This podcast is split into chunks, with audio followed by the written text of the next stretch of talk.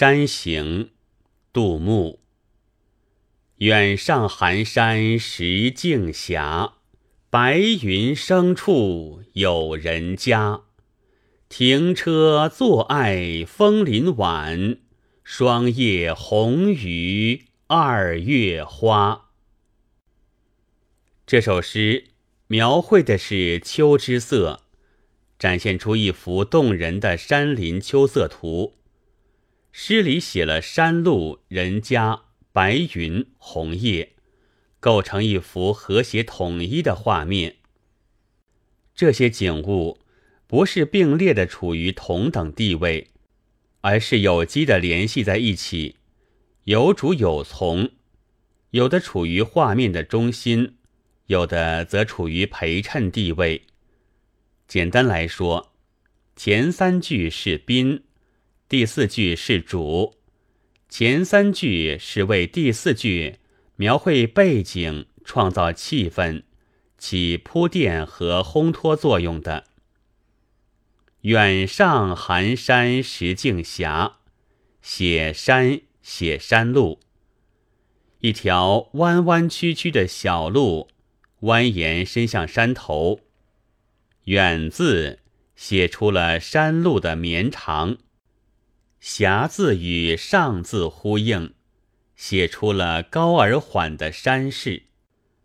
白云生处有人家，写云写人家。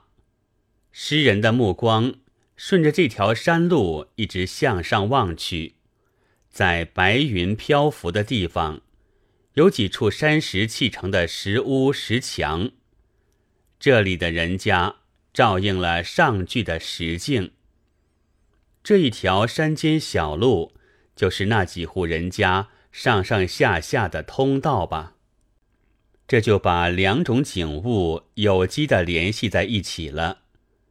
有白云缭绕，说明山很高。诗人用横云断岭的手法，让这片片白云遮住读者的视线。却给人留下了想象的余地，在那白云之上，云外有山，一定会另有一种景色吧？对这些景物，诗人只是在做客观的描述，虽然用了一个“寒”字，也只是为了逗出下文的“晚”字和“霜”字，并不表现诗人的感情倾向。他毕竟。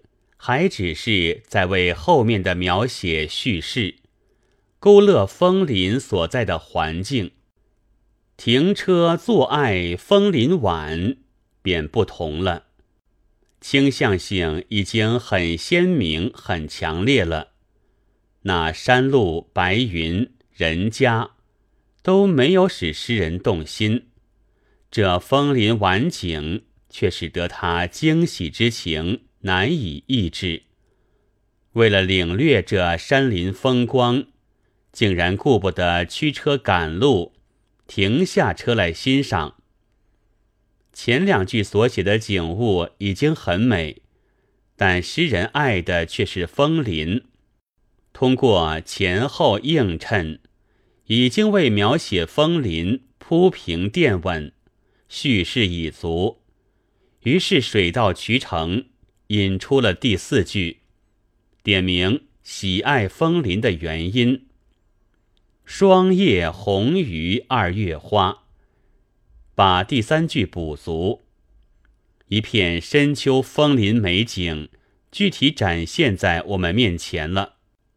诗人惊喜地发现，在夕辉晚照下，枫叶流丹，层林如染。真是满山云锦，如烁彩霞。它比江南二月的春花还要火红，还要艳丽呢。难能可贵的是，诗人通过这一片红色，看到了秋天像春天一样的生命力，使秋天的山林呈现一种热烈的、生机勃勃的景象。诗人没有像一般封建文人那样，在秋季到来的时候哀伤叹息。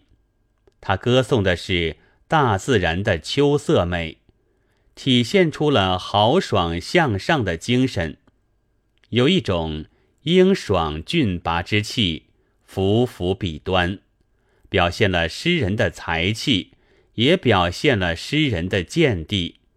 这是一首秋色的赞歌。第四句是全诗的中心，是诗人浓墨重彩。凝聚比例写出来的，不仅前两句疏淡的景致成了这艳丽秋色的衬托，即使停车坐爱枫林晚一句，看似抒情叙事，实际上也起着写景衬托的作用。那停车而望、陶然而醉的诗人，也成了景色的一部分。有了这种景象，才更显出秋色的迷人。而一笔重写之后，戛然变止，又显得情韵悠扬，余味无穷。本文作者张彦锦，朗读：白云出岫。